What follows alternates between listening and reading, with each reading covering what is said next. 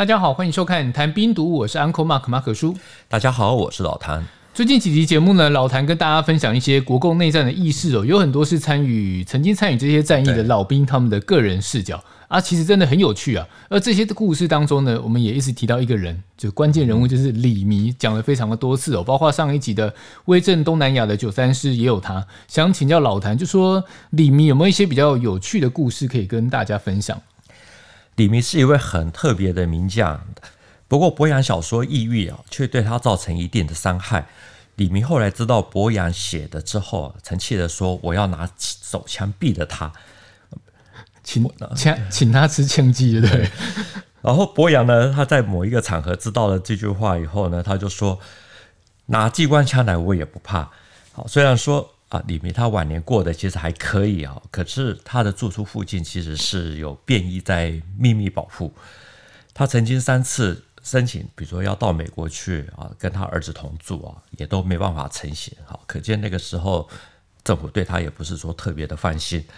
至于《抑郁》里面啊，这本小说比较偏向啊，这个被誉为战神的李国辉将军。结果呢，李国辉他来台湾之后呢，就接连卷入了杀人案，还有倒卖军火案，晚年其实是相当的苍凉啊，这像极了《水浒传》里面的结局。这个李国辉从战神到一个争议的人物，嗯、当中的转变是让人比较吃惊的、哦。虽然不是李明啊，不过也凸显说那个动荡的一段时间啊，这些将领、士官兵人生际遇真的都有很大的转转变。就像李明跟博洋，对不对？手枪跟机关枪的对决，两人的恩怨情仇是怎么来的？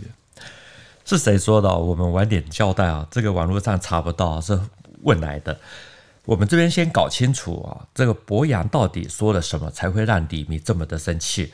首先，《抑郁》这本小说里面有一部分是虚构的，真真假假。可是不可否认，就是它里面也的确暴露了孤军里面内部的一些问题。基本上呢，因为博洋从来没有去过。滇缅边区，所以他的写作素材啊，一般都怀疑说是李国辉，或者说啊，跟李国辉比较亲近的一些部属所提供的。在这本小说里面呢，伯阳是以邓克宝的身份啊来来来说话的。他说，国防部其实给的薪饷弹药呢，是超过了实际部队的人数，还有那个每个月。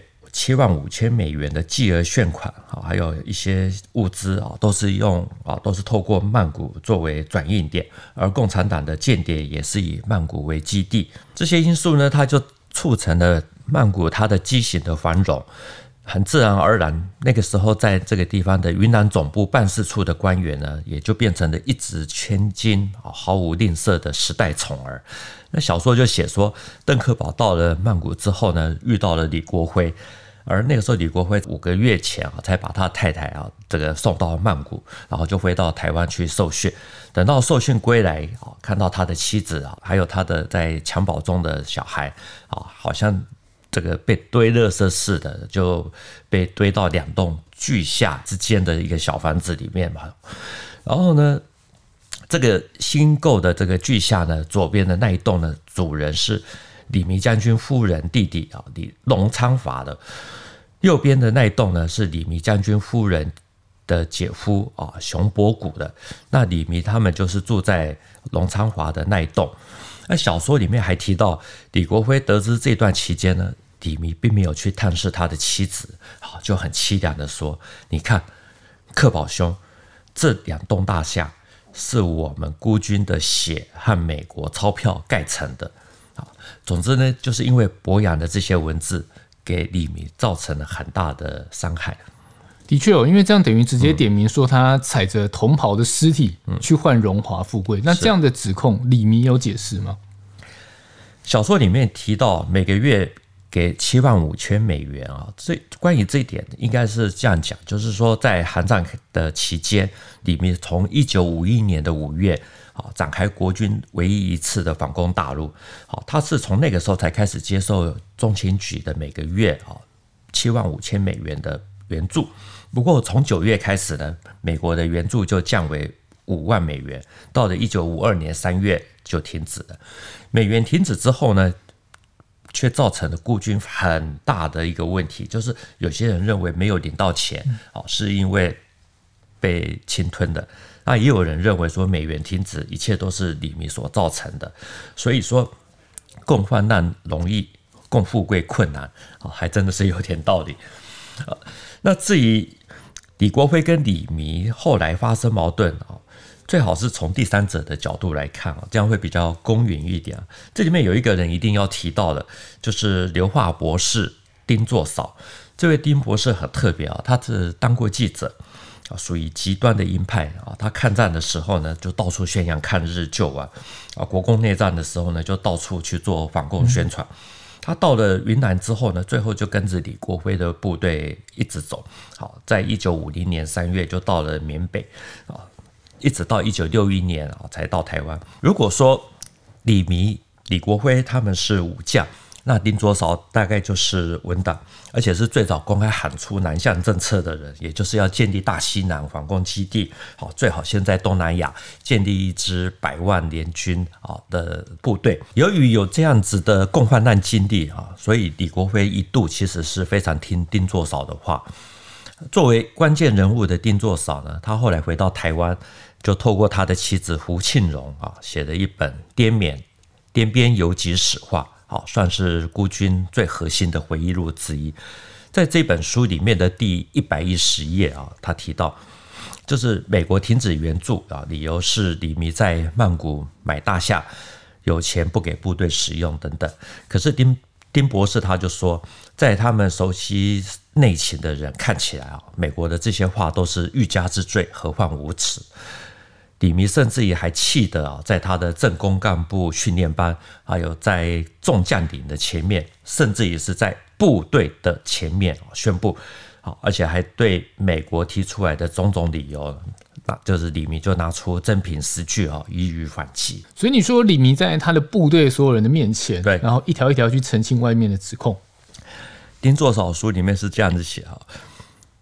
所以我们也可以想见，说李弥是多么的在意他自己的名誉。那这本书里面还提到说，真正享受的人是化名唐华的一名副总指挥啊，浙江人，曾经在蒋介石的侍中室里面任职过，就是美美酒雪茄不离口，还很爱吃巧克力，很重享受，对，对对。如果有兴趣的人，可以自己去查一下。基本上呢，丁博士他就是替李明喊冤啊，认为说李明没有问题啊，真正有问题的其实就是这一位。虽然有人要出来否认了有问题的是父子为官嘛，不过我觉得网友还是很好奇，说李明到底在曼谷有没有房子？就那两栋楼，在曼谷有没有房子啊？这个我真的不清楚啊。可是他在新店大平顶啊有房有地，这个是绝对确定的。不过我觉得还是要看，就是要看李明他。最初来台湾的时候，他自己的经济条件，我为什么会用这个角度去看这件事情？因为李弥他的家境不错，他父亲是地主，那他的妻子龙惠宇呢，身份更为特别啊，是之前云南王龙云啊，也就是省主席龙云的侄女，相当的富裕。李弥他来到台湾的时候，其实是有带有一点钱啊，所以那个时候他得知国军全部退到缅甸啊，就滇缅边境的时候呢。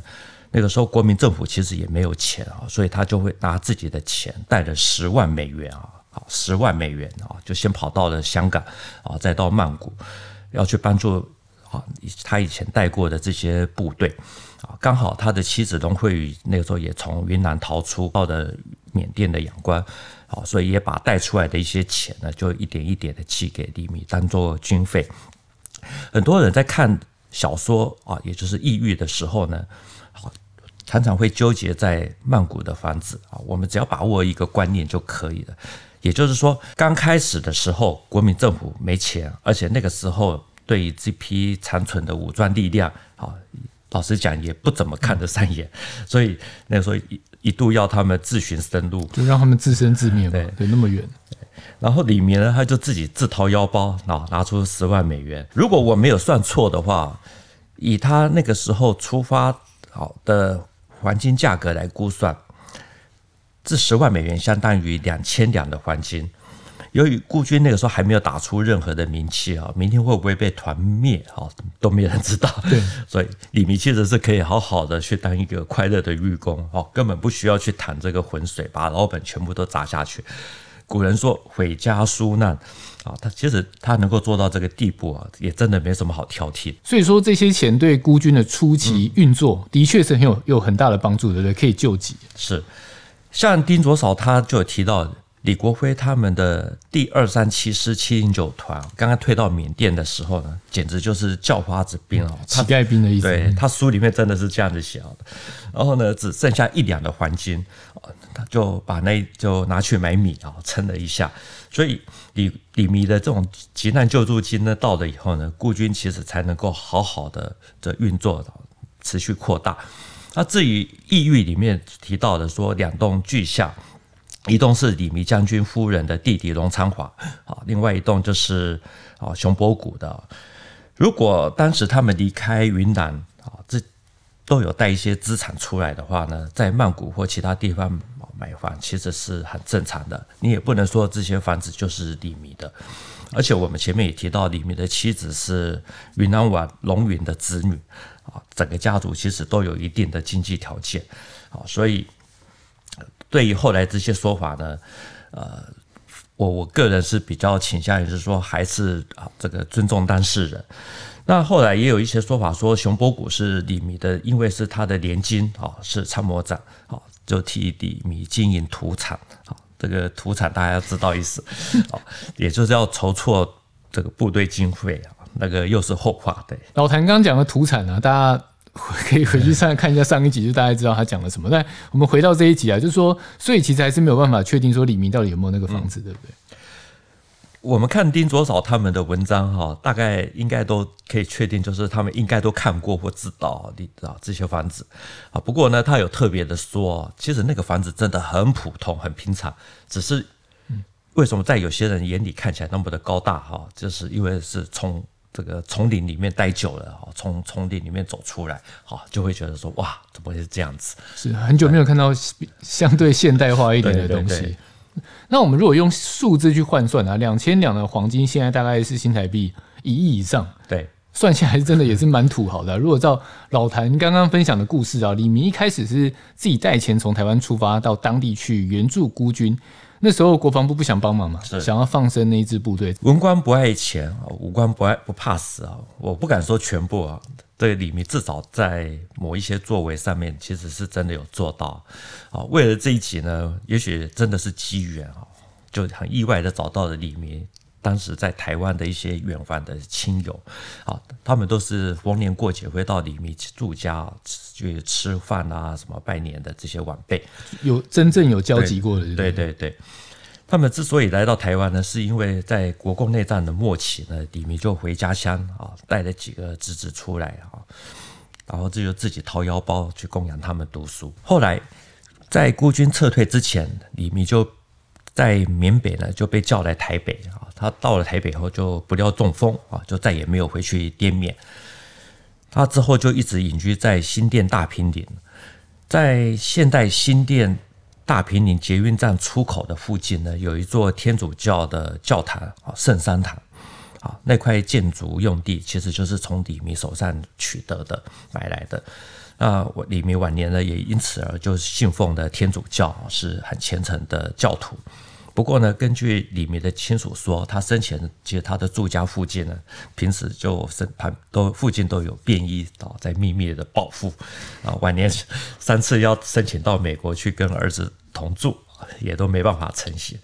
那这些亲属就讲说，李弥晚年其实就是常常看报纸啊，因为什么事情也都不能做啊，就忧心国事，却也无能为力。好，最后抑郁而终啊，这个过世的时候才七十一岁。我觉得从他的晚年来讲啊，也是非常落寞了。一代的名将，然后到后来真的真的是抑郁而终，就像老谭形容那样。那一开始提到了李国辉啊，跟李明的故事又有什么关联？这一段其实也是孤军的悲剧啊。这支部队一开始只有一千五百人啊，主干是唐中的九十三师二七八团。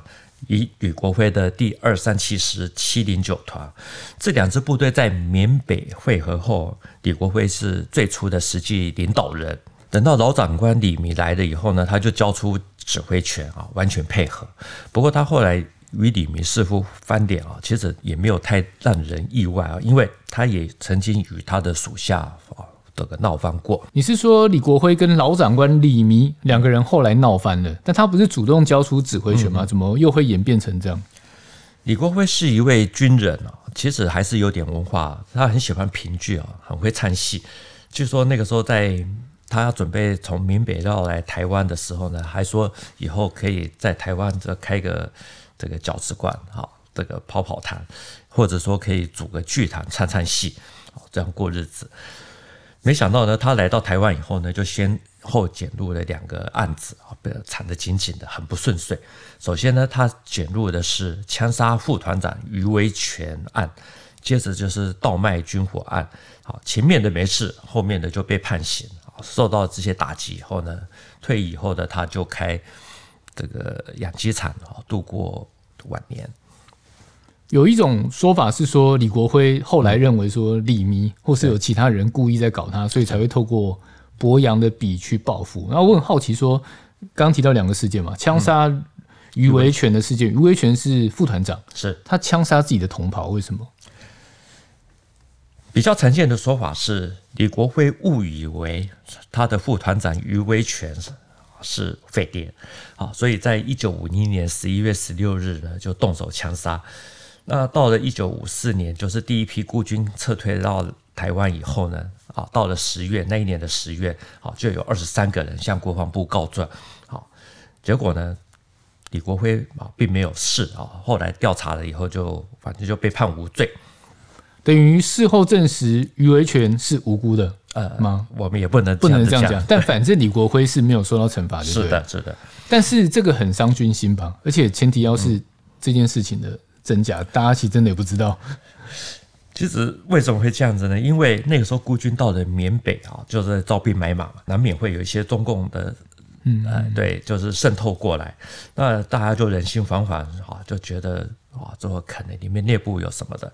那处理的模式其实就很像台湾早年的白色恐怖啊，有的真的抓到，那有的真的就是被冤死。一九五零年啊，李国辉过去一位同袍何永年啊，他多次被俘。那突然就来到七零九团的团部啊，而且就直接被任命为团部的参谋长，啊，让原本的这个二把手就是余威潜呢，就突然就觉得说他自己在被排挤。我们上一集提到的胡伯伯，他在回忆录里面就特别提到这一段，因为他是当时现场的目击者。你说目睹整个经过吗？对对，啊，除了枪杀的现场啊，当下没有看到之外，啊，他说事情发生的当天呢。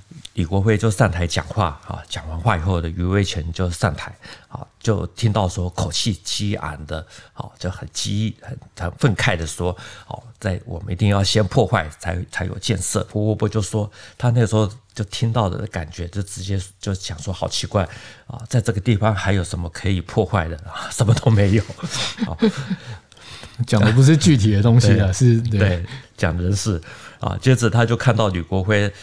他的脸色就肃穆发青啊，然后就看向眼欢啊，接头就接着就是低头微笑啊，左手啊这个叉腰，右手就不断的搓着鼻子啊。到了中午过后，就听到说余维权被伏击死亡啊，开枪的是郑瞎子连长，他还感叹说：“大家都是冒死跋山涉水来到这个地方，有什么事情不能商量啊？现在又少了一份的力量。”于是他们的团啊，因为就是谭忠这个团呢，就严加戒备啊。这个跟李国辉的团呢，就有几天不相往来。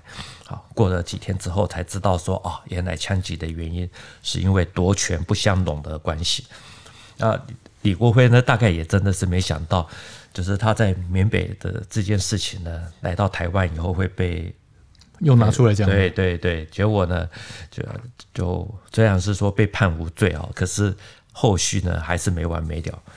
我觉得虽然是无罪啊，但是就像刚刚我们讲的，他又旧事重提，他一定心都寒了吧？嗯、对，对，对，我为部队卖命，然后换来这种下场。不过这件事跟后来刚后来提到那个有定罪的倒卖军火案是有关系的吗？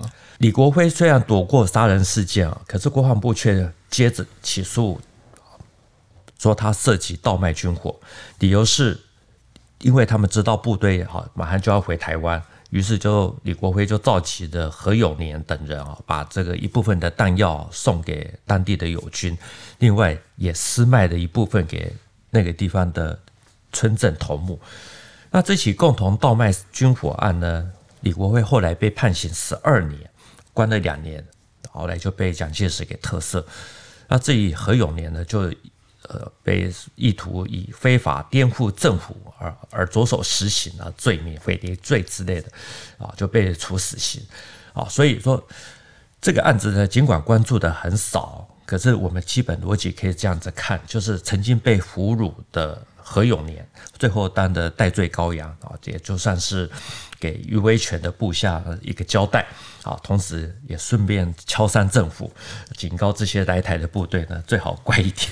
对，很多事情只是不挖出来而已。对，这件事呢，其实还引发了一件后续大家都没想到的事情啊，就是呃，很多人认为李国辉啊，这个认为这是李弥或者说是啊，这个某些人搞的，所以就呃心有不满啊，就提供了一些素材呃给博洋。